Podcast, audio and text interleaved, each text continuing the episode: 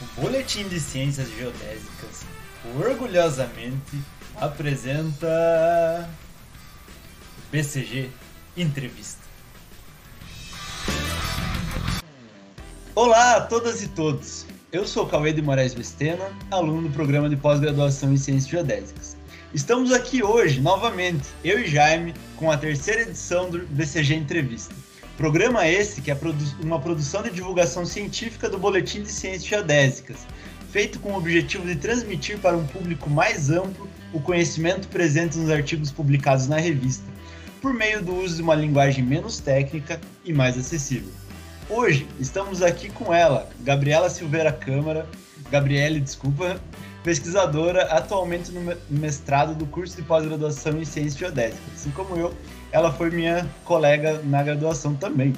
É, vamos entrevistá-la para falar sobre o artigo de sua autoria primária, intitulado em português Mapeamento Emocional Colaborativo como ferramenta para o planejamento da mobilidade urbana. Em inglês, Collaborative Emotional Mapping as a Tool for Urban Mobility Mapping. Publicado no BCG agora, em 2021. Bom dia, Gabriele. Ou melhor dizendo, boa tarde, né? É, pode ligar sua câmera. Poderia iniciar a entrevista se apresentando e contando para a gente um pouco mais sobre sua carreira acadêmica e o enfoque das suas pesquisas? Boa tarde, Cauê. Muito obrigada pela apresentação. Ou então, né, como o Cauê disse, sou a Gabriele. É, também sou engenheira cartógrafa e agrimensora, formada pela Universidade Federal do Paraná, né, colega de classe do Cauê. E a minha trajetória dentro da pesquisa já começou desde o primeiro ano de graduação, lá em 2013, quando eu comecei a fazer a iniciação científica é, na área de cartografia com a professora Cláudia Robb, né? E eu sempre me interessei muito pela pesquisa, então, entre indas e vindas na iniciação científica, foram três dos cinco anos de graduação fazendo iniciação científica, né? E aí, no final da graduação, é, eu optei por, por ingressar no programa de pós-graduação, né, no mestrado, é, onde estou atualmente, né, é, na área de cartografia. Então, sou orientada pela professora Silvana é, Felipe Camboim e pelo professor João Vitor Mesa Bravo, lá da UFO, né. E o artigo publicado no BCG, ele faz parte da minha, da minha dissertação. Muito, muito interessante, né? A iniciação científica é sempre uma entrada muito legal para o mundo da pesquisa, né? Então vamos começar aqui a entrevista com a primeira pergunta que a gente sempre faz para todos os entrevistados, né? Quer falar sobre sua experiência em publicar no Boletim de Ciências Geodésicas, sobre a acessibilidade do periódico e como você vê a importância do BCG na ciência e os desafios para uma revista assim. Uhum. Bom, eu fiquei muito satisfeita, na verdade, com o processo de publicação no BCG, né? Desde o processo de submissão, é, de avaliação, de publicação, né? A revista, assim, ela é muito acessível. É, quando é necessário conversar com, com, com o pessoal da organização, né? Eles são muito acessíveis, editor. assim. Isso, com o editor. E, e às vezes até é, são, eles se tornam flexíveis em algumas datas quando necessário, assim, então é uma ótima revista, até gostaria de parabenizar todos os envolvidos na revista, né, porque a gente sabe que é um trabalho voluntário, né, e vocês contribuem, assim, de forma muito é, valiosa com a ciência, assim, e parabenizar também por essa nova iniciativa é, dos vídeos no YouTube, das entrevistas, né, que tornam o que a gente faz dentro da universidade cada vez mais acessível ao público, né. E é, sobre a importância da revista, né? A BCG, então, ela é uma revista de acesso gratuito, né? Open Access, já há mais de 30 anos, com uma importância enorme na nossa área, né? É, agora que as, que as publicações começaram a ser em inglês, é, abriu ainda mais o leque de visibilidade, né? Tem vários autores de várias partes do mundo, né? É, eu concordo com o que a professora Iana falou na primeira entrevista, que às vezes ser em inglês é, restringe um pouco a leitura, por infelizmente o idioma não ser tão acessível no Brasil como um todo, mas ainda assim é, abre para outros leitores, né? E o que eu acho muito importante da revista ser em inglês é que essa divulgação de trabalhos brasileiros e latino-americanos torna com que a ciência seja cada vez mais, é, não apenas de um ponto de vista mais do colonial, né? Do, do colonialismo, né? É... Colonizador. Isso, exatamente, porque a, a gente sabe, né, enquanto é, estudantes, pesquisadores, que muitas das nossas referências são europeias, são norte-americanas, Então é muito legal que uma revista brasileira possa ser em inglês, porque a gente tem a oportunidade de divulgar um conteúdo nosso brasileiro, latino-americano para fora, assim, né? É, para o mundo todo, para as pessoas saberem que aqui no Brasil vai muito além de samba, café, carnaval. É, tem muita ciência, tem muita pesquisa sendo feita, né? Exatamente. Então, dando sequência aqui à nossa entrevista, vamos para a primeira pergunta objetiva do artigo, né? Então, me diga, do teu ponto de vista, o que vem a ser o um mapeamento emocional colaborativo e como pode ser abordado, né? Como esse tema pode ser abordado para o planejamento da mobilidade urbana, como tem no título, né? Uhum. Bom, então, primeiro eu queria trazer um contexto do que é o mapeamento colaborativo, né? Ele, é, ele se tornou cada vez mais amplo e acessível com o uso da internet, dos aparelhos móveis, smartphones, etc., né? Tornando possível que qualquer pessoa no mundo, seja ela com uma formação em cartografia ou não, além de é, acessar as informações cartográficas e geográficas, possa também produzi-las, né?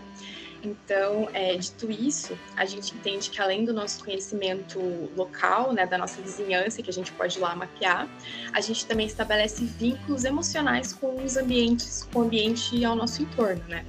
É, um exemplo disso, por exemplo, é, eu passo num parque, num pôr do sol super bonito, eu posso é, sentir uma emoção positiva ao mesmo tempo que eu, como sendo mulher, eu posso passar por esse parque à noite, no meio das árvores, e posso sentir uma emoção negativa, sentir medo por algum, em algum sentido, né? Então, sintetizando esses dois conhecimentos, né, o mapeamento colaborativo e as emoções, né, é, o mapeamento colaborativo emocional, ele é um método, né, que, no qual qualquer pessoa do mundo pode coletar suas emoções associadas a locais no espaço, né, para diferentes usos. É, então, como você citou, né, o uso da minha pesquisa, é, não só da minha pesquisa, mas também de referenciais teóricos, usa esses, esse mapeamento colaborativo para o desenvolvimento de políticas públicas, né, é, que podem ser voltados para vários contextos, mas nesse caso está voltado para é, a mobilidade urbana, né.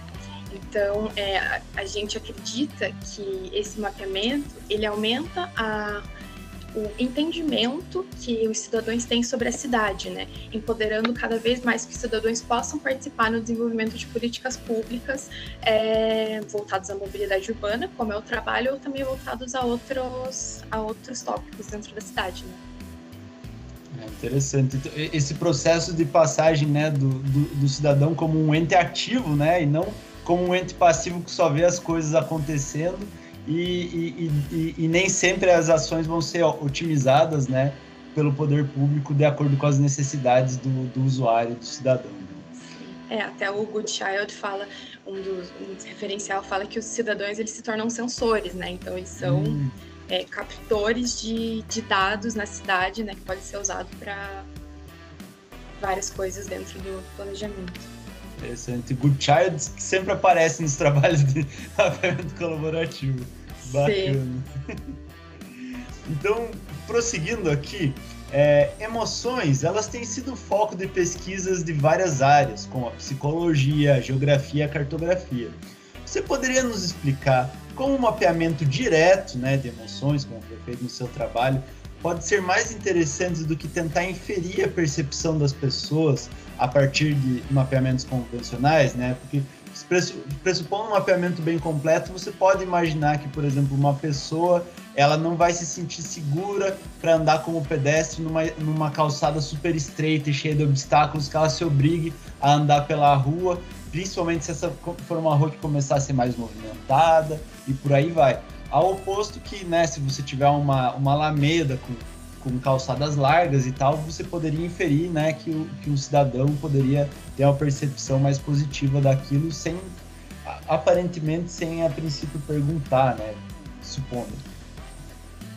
É, Bom, então assim como na cartografia que a gente tem as questões de experiência do usuário, de usabilidade, esses mesmos conceitos eles podem ser aplicados para a cidade, né? Então questões de usabilidade da cidade, né? Como nós enquanto cidadãos usamos a cidade, os espaços urbanos, é, são pontos que são é, bastante levantados no, nesse conceito novo que é smart cities, né? Que são cidades uhum. inteligentes, né? É, então é, é importante que a gente levante as emoções, porque existe um. Ele tá. esse fator está muito ligado ao que a gente chama de psicologia ambiental. E o que, que é isso? O que, que é essa palavra, essa expressão, né? É, o indivíduo e o ambiente, eles são, eles têm uma interrelação.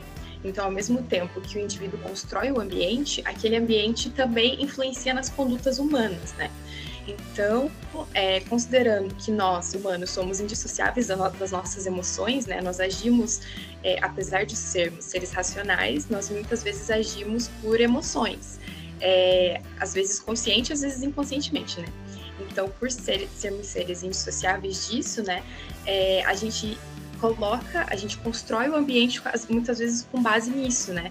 É, então, nada mais justo do que a gente incluir um mapeamento emocional é, de forma, entre aspas, mais palpável né, nas construções dos ambientes urbanos. Assim. Tem até uma, uma pesquisadora é, chinesa chamada Maple Kwan, não sei se eu pronunciei o nome dela corretamente, assim, mas ela diz que quando as emoções são discutidas enquanto variáveis relacionadas ao espaço né, urbano, ao espaço geográfico, práticas dentro da cartografia, dentro das geotecnologias, elas é, se tornam mais relevantes, tanto na vida da gente que é pesquisar, pesquisador, quanto dos nossos pesquisados, né, dos, das pessoas que a gente pesquisa para contribuir futuramente para alguma coisa, né. E a relevância da cartografia emocional nisso, né, é justamente que os indivíduos é, eles constroem o seu meio e vivem o seu meio com sem se dissociar dessas emoções, né? Então, você falou, deu o exemplo do, é, do pedestre numa calçada, às vezes muito estreita, mas isso também pode ser associado, por exemplo, é, a prefeitura fez uma ciclovia numa rua é, muito movimentada de, de, sei lá, de quatro faixas, assim, que tem uma velocidade, sei lá, de carros maior que 60 km por hora. Então, assim, a gente às vezes pensa, nossa, que ótimo, tem aquela ciclovia que liga ponto X ao ponto Y, mas e na realidade, será que o ciclista, ele se sente seguro em, tá, em andar nessa ciclovia, muitas vezes com carros, com caminhões, com todos esses tem, fatores, Tem né? nenhuma barreira, né? Isso, exatamente. Então é justamente a emoção com relação a essa usabilidade, né? Então, claro, a gente tem estruturas urbanas, a ciclovia, a calçada, etc, etc. Mas e como é que os pedestres, os ciclistas, ou a gente que está, sei lá, no ônibus, como é que a gente se sente usando isso? É, acho que é importante, porque a partir do momento que se gasta verba para isso e não é usado, né? Que será que não está sendo usado? É, a estrutura é boa, mas quais são as questões mais por trás disso? Às vezes, é, creio que possam ser questões ligadas a essa vivência das pessoas na cidade mesmo, né?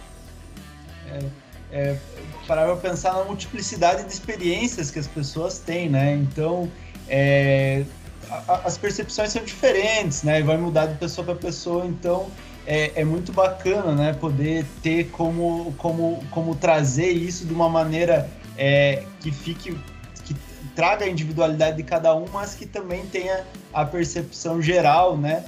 Que as pessoas vão ter do ambiente, né? Interessantíssimo. É, o legal disso é que nós, como enquanto indivíduos únicos, né, a gente às vezes tem uma certa percepção e o nosso, a pessoa que é diferente da gente tem outra percepção, mas quando a gente acaba é, juntando isso, por exemplo, no mapa, a gente vê que em alguns lugares surgem padrões, né, padrões de, energia, de é, energias, eu falar, de emoções positivas ou negativas ou neutras muitas vezes. Então é justamente que é, mesmo cada pessoa sendo um indivíduo diferente dos outros, ainda assim existem fatores externos, né, ambientais, que causam as mesmas ou as, é, as mesmas emoções, as mesmas valências de emoções, né? Então isso é muito interessante de ser percebido, né? Interessante como como, como é o espaço, né, vai, vai trazer isso de acordo com se você tiver vários vários cidadãos coletar esses padrões pode ser muito interessante, né? Então, seguindo aqui, é, como foi a experiência, né, de criar mapas é, com emojis, né, a partir de dados coletados por um mapeamento colaborativo? É como é, essa metodologia, né, se destaca com relação a outros métodos de representação desse fenômeno, né, das emoções, né? Que talvez o, o emoji não seja a, a representação mais tradicional, né? Tanto tal, não sei do ponto de vista né, da análise de emoções, né, que não é muito a nossa área, mas da própria cartografia, assim, né, tipo emojis no mapa, assim, não, não é algo muito tradicional, assim, né? Então, como como que está sendo essa, essa experiência diferente? Enfrentou alguma resistência de, de algum tipo de, né, na, às vezes até na qualificação, não sei. Vou, vou começar pelo, pelo final, pelo fim da pergunta, depois vou evoluindo. Então, a, a, inovação da pesquisa é justamente a representação das emoções por meio dos emojis, né? É, no referencial teórico que eu, enfim, que a gente pesquisa para o mestrado, assim, eu não havia encontrado nenhum trabalho de cartografia emocional, de mapeamento das emoções, que representasse as emoções no mapa por meio de emojis, né? Então, essa é a inovação da pesquisa. E agora sobre a, a, experiência, né? É super legal, assim, porque toda vez que as pessoas veem o trabalho, elas sempre ficam muito empolgadas, assim. Acho que justamente por ser, por ser uma um método diferente de representação mesmo, né? Acho que tem essa questão estética do emoji, tipo, essa questão mais de olhar aquilo e falar, ah, nossa, que lindo, coração, feliz, triste, né? E tem também, acho que uma questão de que os emojis, eles são uma linguagem é, que está inserida no nosso dia a dia de forma quase indissociável, né? No nosso cotidiano, a gente sempre está nas redes sociais, WhatsApp, etc., é, usando emojis. Então, acho que quando a gente tem essa, esse vínculo, né? é, emocional, digamos assim, com, com o mapa, né, com os emojis, acho que isso traz uma traz uma empolgação com as pessoas assim com relação ao trabalho, assim. É, mas além da parte boa de tudo isso, né, tem os desafios também. É, principalmente, por exemplo, com relação à semântica dos emojis, né, que é o significado de cada um dos emojis, que eles podem variar é, devido a fatores regionais ou culturais. Por exemplo, a gente tem o, o emoji aquele das mãozinhas, né? Que é. É, tem, aqui no, no, Brasil a gente usa como amém, né? O, o símbolo mais religioso da mãozinha do. Pessoal mais pessoal mais de idade usa muito, né? As tias, assim. Tudo Isso, mais. exato. Mas ele também é usado como, se eu não me engano, nos Estados Unidos ele é usado como high five, né? Então são duas pessoas diferentes do high five. Ah, que interessante! É, pois é, então são fatores culturais que às vezes mudam o significado disso, né? Uma história muito legal que a professora Silvana é, percebeu no colóquio que teve, né? O colóquio foi online, o último colóquio, e foi transmitido pelo YouTube, né? E ali no chat as pessoas estavam é, é, postando vários emojis é, de washing hands, que é o lavando as mãos. Só que, na verdade, o que, as, que as pessoas queriam é, dizer com aquele emoji, na verdade, eram palmas. Que é a mãozinha, assim, com um negocinho azul. Então, parece palmas, mas, na verdade, se você for ver o significado é, do emoji mesmo, é washing hands, né? Lavando as mãos. Então, tem esse, esse desafio da semântica, né? Então, como pessoas diferentes vão interpretar o mesmo emoji, né? Será que aquele emoji tem o mesmo significado a mesma emoção para cada pessoa ou são emoções diferentes, né? E outra coisa também, acho que mais um desafio mais ligado a essa área mais da cartografia, uma área mais técnica, é que os emojis em si, é, eles vão, é, eles estão muito fora do, de regras estabelecidas dentro da cartografia convencional, né? Como, por exemplo, a teoria da Gestalt, padronização. Os emojis misturam muitas variáveis visuais, como cor, tamanho, enfim. É, professora então... Rob fica doida. professora Rob. Então, esse é, é um desafio de, de usar os emojis nos mapas, assim. Claro que eles já foram usados em outros contextos, mas não para representar emoções. É, você perguntou se teve alguma resistência. Eu até agora não tive nenhuma resistência com relação ao uso de emojis, até porque outras pessoas já usaram em outros contextos dentro dos mapas, né? Mas eu acho que é uma coisa que é um tema, um conceito que deve ser bem ainda estudado e desenvolvido para, enfim, né, por envolver todas essas questões, tanto de emoji quanto tendo cartografia, assim. Interessante, pensando justamente nesse uso do dia a dia, eu até imaginei assim, a próxima pesquisa vai ter que ser sobre figurinhas, né? Hoje em dia é o que está dominando, assim. Só que aí, imagina, né, a diversidade aumenta ainda mais, né? E acho que até mesmo nos pacotes de emojis, às vezes de um aplicativo para o outro, o mesmo código de emoji, assim, né? Às vezes é muito diferente como aparece numa plataforma e aparece na outra, né?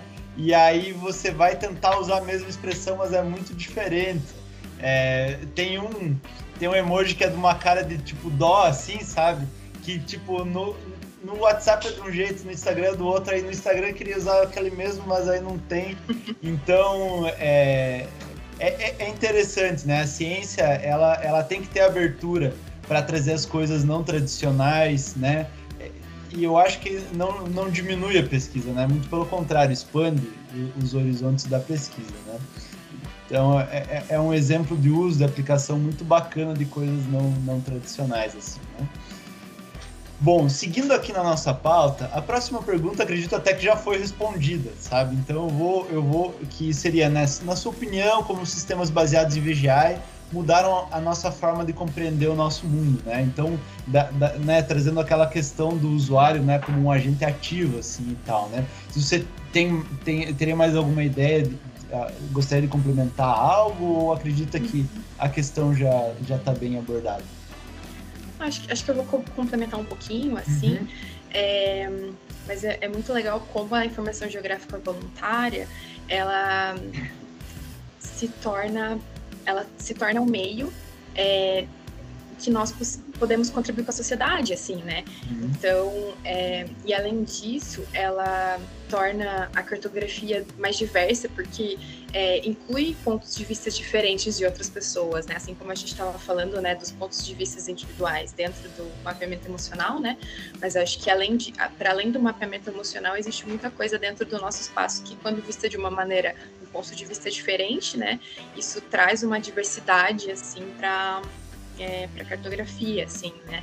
É, e uma coisa legal também é que é, esse tipo de dado ele possibilita uma resposta rápida às necessidades que a gente tem no dia a dia, né? É, até com o Humanitário OpenStreetMap, né? Então, é, a, a, gente às vezes abrange essa, essa, essa, coleta de dados mais tradicional da cartografia, né? Para uma uhum. coleta de dados mais não convencional, né? E até o que você estava falando, né, tipo, dos, dos, mapeamentos não convencionais e tal, o mapeamento colaborativo, o dado voluntário geográfico, possibilita que, inclusive, a gente consiga incluir dentro da cartografia temas não convencionais como o mapeamento de emoção, né, uhum. que é, pelo menos eu não vi, né, pode existir, mas assim, não vi nenhum, às vezes, alguma, alguma instituição, por exemplo, coleta dados, né, cartográficos, geográficos, é, falar sobre o assunto, coletar dados emocionais. Então, é, é legal que a gente possa, com dados voluntários, né, é, mapear é, não, coisas não convencionais, né?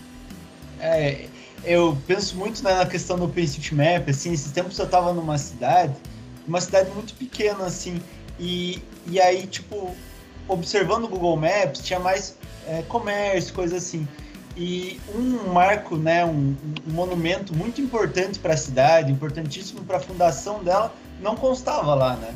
E agora você ia lá no OpenStreetMap, tava lá, porque a, traz também o poder né, da comunidade poder se mostrar para o mundo e dizer como ela é e sobre o próprio, sobre o próprio ponto de vista, né? Então, é, é, são contribuições assim muito, muito valiosas, muito interessantes, né?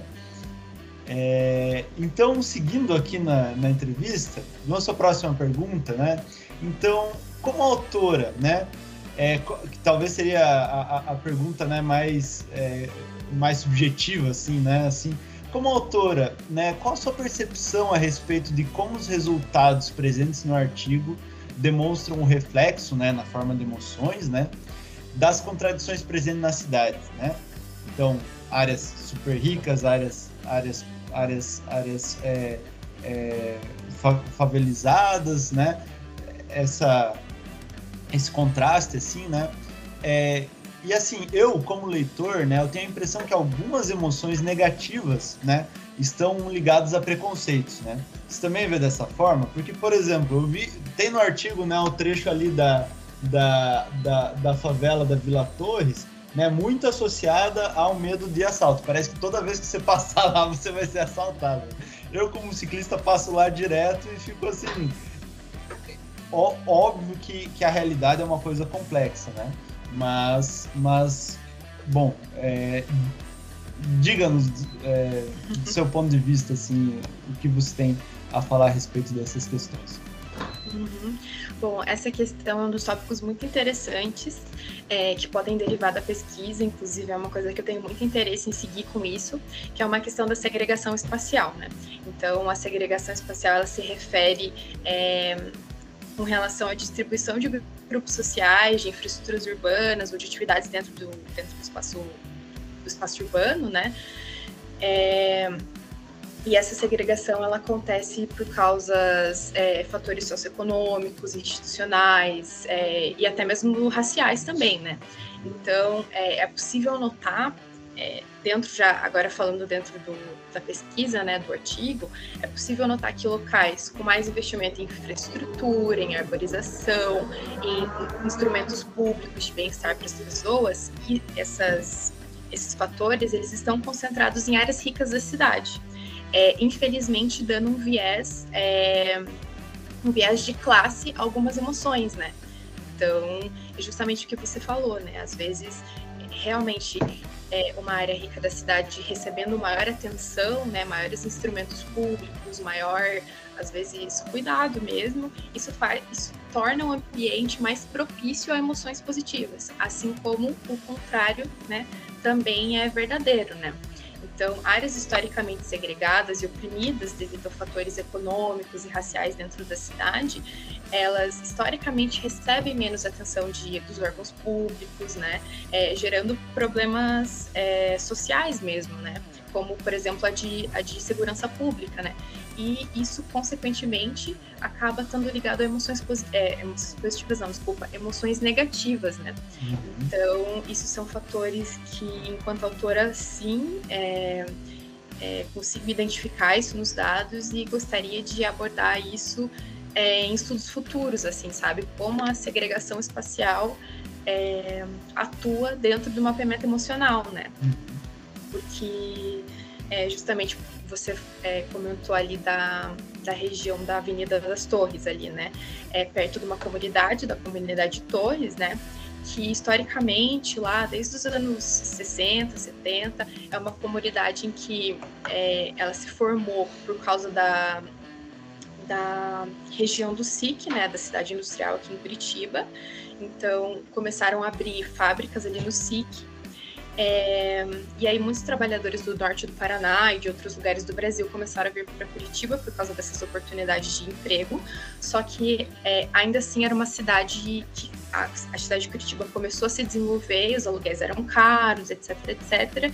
E começou a se formar a comunidade de Torres, né? Que é, que é uma região que que não recebe tanta, desde a época, né, já não recebia tanta infraestrutura da prefeitura, e hoje em dia é uma das maiores comunidades aqui de Curitiba, né? Então, historicamente, ela tem essa, essa, essa segregação né, espacial, é, gerando problemas é, sociais, né, como você citou de segurança pública, né, então parece que você vai passar ali, você vai ser assaltado, mas na verdade é essa impressão às vezes, muitas vezes, é, enviesada que as pessoas têm quando passam ali, né?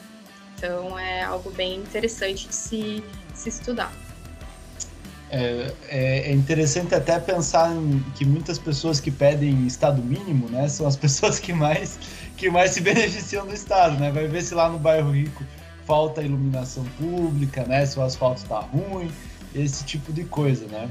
Então é, é, é, é, interessante pensar em, todos, em toda a informação que você pode extrair a respeito né, do, do, do mapeamento das emoções. Eu, eu como leitor, tive, tive é, você parar para pensar que as, as, nossas emoções, nossas percepções do mundo, elas estão afetadas, né? Inclusive pelos preconceitos que a gente tem.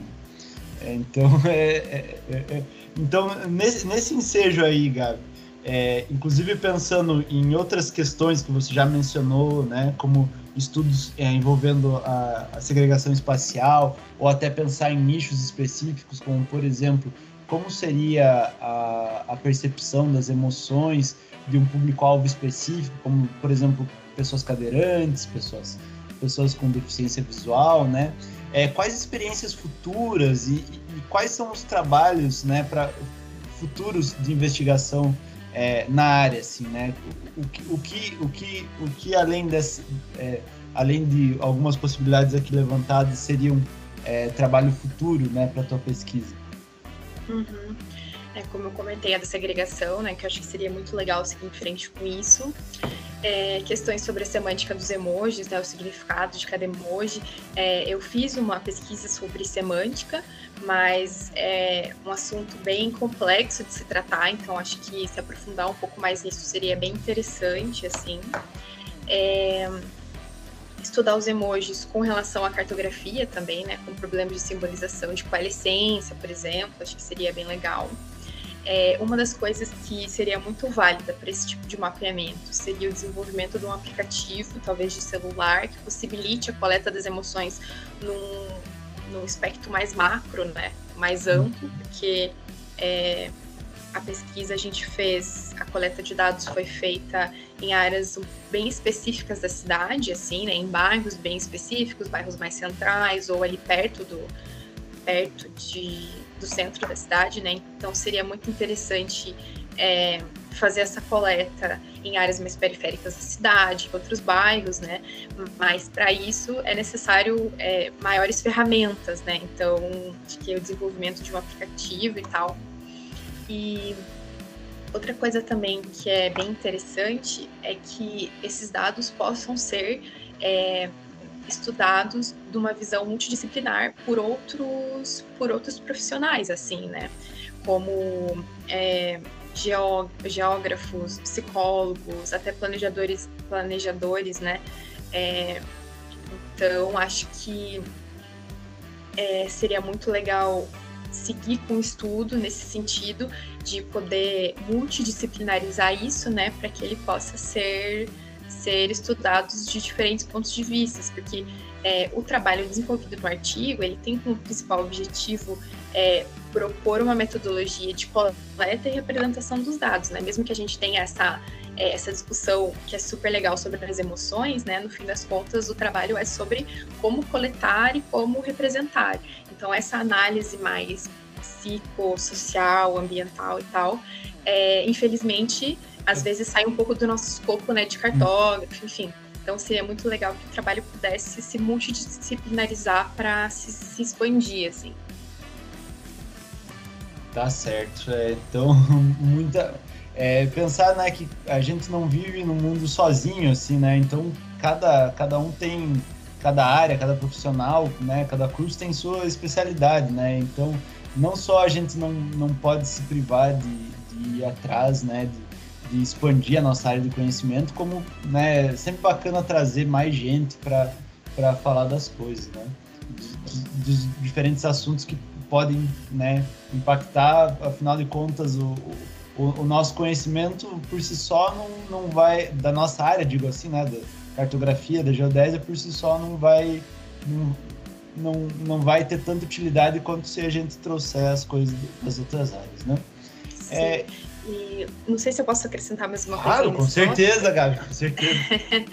é, e o, o importante também é, logo reforçando uma coisa que eu já falei, na verdade, da, de coletar mais dados, né? É, de poder fazer um instrumento de coleta de dados, com aplicativo, etc., para justamente conseguir é, que mais pessoas, mais diversidade possa, possa contribuir na coleta dos dados, né? Como você falou, de pessoas nas questões de acessibilidade, né? De pessoas com deficiência. É, é, os dados, eu acabo analisando eles com relação a gênero, idade, mas de uma forma mais descritiva dos participantes do que propriamente do viés da emoção, às vezes, né? Uhum. Claro que existem, ah, o gênero feminino teve mais. É, mais emoções negativas aqui ou emoções positivas lá, mas seria legal multidisciplinarizar isso para realmente é, explorar isso mais a fundo, né? Sim, é. É, acho que multidisciplinaridade é o termo-chave nessas questões que eu estava tentando lembrar do termo, eu tinha até esquecido, né? É, então, seguindo aqui com as perguntas, é, é, até um tema que acho que já foi abordado em algumas questões, mas quiser dar mais uma complementada, né? Então, é de como que o mapeamento colaborativo envolvendo emoções, né? O mapeamento colaborativo de emoções, pode é, impactar nas políticas públicas, né, como por exemplo planejamento urbano, né, já foi, já, já, já tivemos comentários aqui durante a entrevista, mas se tiver mais coisas para complementar, para enriquecer o, o, debate aqui, a questão. Uhum. Bom, então, como a gente né, já está conversando aqui, o mapeamento emocional colaborativo ele é uma ferramenta né, que torna possível mapear e visualizar, visualizar as emoções né, na cidade, é, nesse trabalho exclusivo né, com relação à mobilidade urbana. Né? E acho que eu queria voltar, é, reforçar esse ponto das, é, de envolver outros profissionais, né? É, de planejadores, psicólogos, geógrafos, etc, etc, né, que possam estudar essa cidade, é, voltando as atenções, por exemplo, mais em específico sobre é, as políticas públicas, né, é, identificar regiões, por exemplo, com cluster de emoções negativas, né, identificar fatores socioambientais que podem ter causado essa emoção, tanto positivo quanto negativamente, né, é, acho que seria muito legal identificar, por exemplo, mais voltado na mobilidade urbana, né, é identificar picos de trânsito e quais quais são as, os motivos, os, as sensações que as pessoas sentem é, com relação a isso, né, é, que está muito é, está muito ligado ao bem-estar, né, na cidade. E também estudar o bem-estar dos cidadãos com relação aos meios de transporte, né? Como a gente estava citando dos ciclistas, né? Ou de pessoas que usam transporte público, né? Então, é, o mapeamento emocional com relação a isso pode também não só estudar a cidade, mas também estudar como as pessoas se sentem dentro desses, desses meios de transportes, assim, né? É, identificando pontos é, bons, né, pontos positivos, com as emoções positivas, e também pontos negativos em como é, desenvolver políticas para reproduzir o que foi positivo ou para melhorar o que foi levantado como, como negativo dentro da cidade, né? Se é que é possível reproduzir essas uhum. condições, né? Mas acho que é a se estudar. É, pensar sempre na relação de causa e efeito, né? O que causa, a, a, e aí a partir dessa causa você buscar os fatores que geram essa causa, né? Bem interessante. Exato. Bom, então já, já estamos nos encaminhando aqui para o final da, da entrevista. Aqui, como parte da equipe do, do BCG Entrevista, nós temos o Jaime Carlos Macoaco, nosso amigo, colega de curso, e que ele também é professor da Universidade Eduardo Mondiene, lá de Maputo, em Moçambique. Jaime, você teria alguma, alguma pergunta, é, algum comentário, alguma complementação a fazer, Jaime? É, obrigado, Gabriela. Foi bom falar e descrever sobre o seu estudo e foi muito claro. E o mais interessante é, é ver o conteúdo emocional, né? É, vinculado a um contexto de mobilidade urbana. Foi, foi foi muito bom ouvir isso. Mas uh, em jeito de pergunta, mais ou menos para, para enriquecer também, queria a Gabriel uh, chama, no trabalho, né, o que me chamou mais a atenção é, é a questão de, validação do, da sua metodologia. Usou um grupo de participantes homogêneo, com uma, com uma faixa etária e, e um certo nível de escolaridade. E como é que agora olha para um ambiente de participante heterogêneo. Como é que imagina que será que pode ser fácil? Como é que olha nesse nesse sentido? Uhum. É, é, infelizmente a gente, quando às vezes vai fazer pesquisa, né, dentro da universidade, a gente acaba não conseguindo tantos participantes, né? Então a gente às vezes acaba é, entre aspas, nichando às vezes um pouco as nossas coletas, né? Mas é bom, a gente precisa começar por, por algum ponto, né? Mas um, uma das coisas que, que foram recomendações do trabalho é justamente essa é, aumento da amostra e diversificação, né? E realmente, assim, é, com a heterogeneidade dos participantes, é, traz um, um, um ambiente mais complexo, né? Porque são mais emoções e mais, é, mais contribuições diversas para o trabalho, mas é, acredita-se que existam ambientes na cidade que, mesmo que exista muita diversidade de pessoas e de amostras, ainda assim existem dentro do ambiente urbano, né, é, locais ou é, pontos de referência que vão manter um padrão, seja ele positivo, negativo ou neutro, né? Então, claro que quanto mais amostras, acho que mais complexo, né? Mais camadas a gente adiciona a pesquisa, mas é, ainda assim espera-se que com a reprodução da metodologia é, a gente possa ainda é, levantar algum, alguns tipos de clusterizações e de padrões é, emocionais na, na cidade, né? Não sei se eu acabei, se eu respondi, era isso? Certo, certo. Obrigado. Era só essa pergunta, Cauê. Obrigado ah, pela Obrigada, Jaime, pela pergunta. Obrigado pela contribuição, Jaime. É, então, é, estamos aqui chegando a, ao final né, da nossa entrevista e vou deixar aqui o espaço para tu, Gabi, fazer suas considerações finais, né? É, se tiver alguma indicação para fazer também, né? Vão inaugurar aqui uma sessão de. Né, no BCG Entrevista aqui uma sessão de dicas culturais, como no, nos podcasts. É, se você tiver alguma dica de leitura, pode ser acadêmica, é, até mesmo indicação de algum filme. Sinta-se sinta à vontade, agora o espaço é, é, é livre, todo seu. Obrigada, Cauê. É, bom, primeiro eu queria agradecer o convite é, parabenizar de novo é, a equipe da revista e vocês que estão aqui investindo tempo em, em, espalhar a ciência né, para todo mundo. assim. É, fui, fui pega desprevenida com relação à dica, não, acabei não pensando em nada assim para indicar, mas se possível deixar o meu contato talvez na descrição do, do do vídeo, ou também no artigo tem o meu e-mail, se as pessoas quiserem mandar alguma pergunta, quiserem é, dicas de referencial teórico sobre mapeamento emocional, por ser um tema é, não muito abordado, assim, às vezes na nossa, na nossa formação tradicional em cartografia, assim, né? É, então, se alguém quiser trocar figurinhas sobre isso, eu posso enfim, passar para todo mundo os conhecimentos que eu estou utilizando né, no mestrado. E acho que é isso, gente. Muito obrigada. Obrigada à revista BCG por escolher publicar um artigo né, que é tão diferente assim. Bom, é, eu que agradeço novamente em nome do Boletim de, de Ciências Geodésicas. Muito obrigado, Gabi, por ter aceitado né, o, o convite para a entrevista. Foi maravilhoso aqui, foi muito bom ter, ter a tua presença aqui.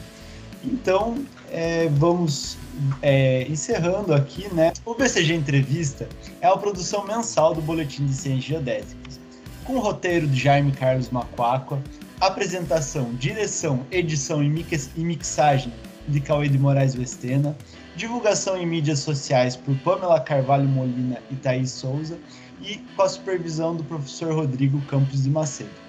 Muito obrigado a todos e até a próxima, pessoal.